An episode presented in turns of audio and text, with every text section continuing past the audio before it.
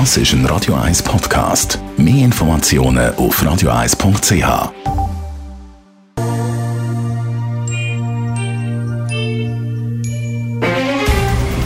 Der Finanztag auf Radio 1. Verstehen, was Menschen und den Markt bewegt. In Zusammenarbeit mit der Zürcher Privatbank Merki Baumann.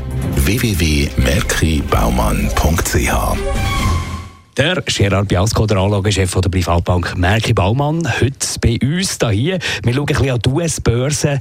Die sieht ja im Moment nicht so ruhig aus. Wir hatten einen ruhigen Start im Januar, jetzt wieder mehr Unruhe dort an dem Markt. An was liegt es? Ja, es geht um das Resultat. Es wird das vierte Quartal zunehmend äh, berichtet.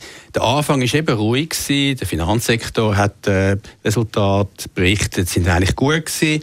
Wir haben ja in den USA ein höheres Zinsniveau als in Europa. Von dort her steht der Finanzsektor und Banken natürlich besser unterwegs von den Resultaten her. Aber jetzt ändert es langsam.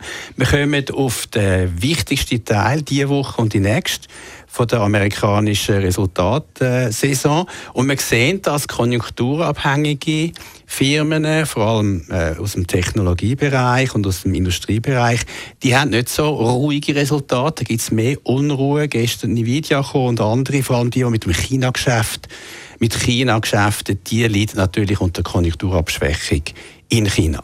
Mit was für Resultat darf man rechnen? Was wird erwartet?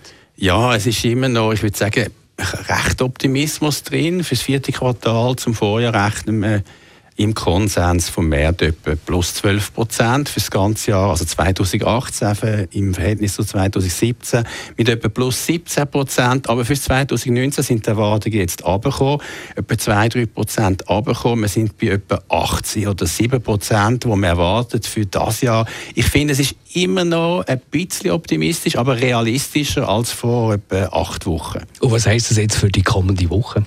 Ja, ich würde für die kommende Woche sogar sagen, also es ist schon so, China-Konjunktur schwächer als erwartet, europäische Konjunktur schwächer als erwartet, konjunkturabhängige Sektoren in den USA berichten Resultate, die sind schwächer als erwartet. Also Konklusion oder das Fazit von unserer Seite her bleibt natürlich auf defensive Aktien setzen. Stabiles Dividend- und Ertragswachstum ist Trumpf. Weniger Volatilität für Portfolios kann man ruhiger schlafen. Danke vielmals, Gerard Piasco. Er ist der Anlagechef der Privatbank Merki Baumann. Der Finanztag gibt es auch als Podcast auf radioeis.ch. Präsentiert von der Zürcher Privatbank Merki Baumann. www.merkibaumann.ch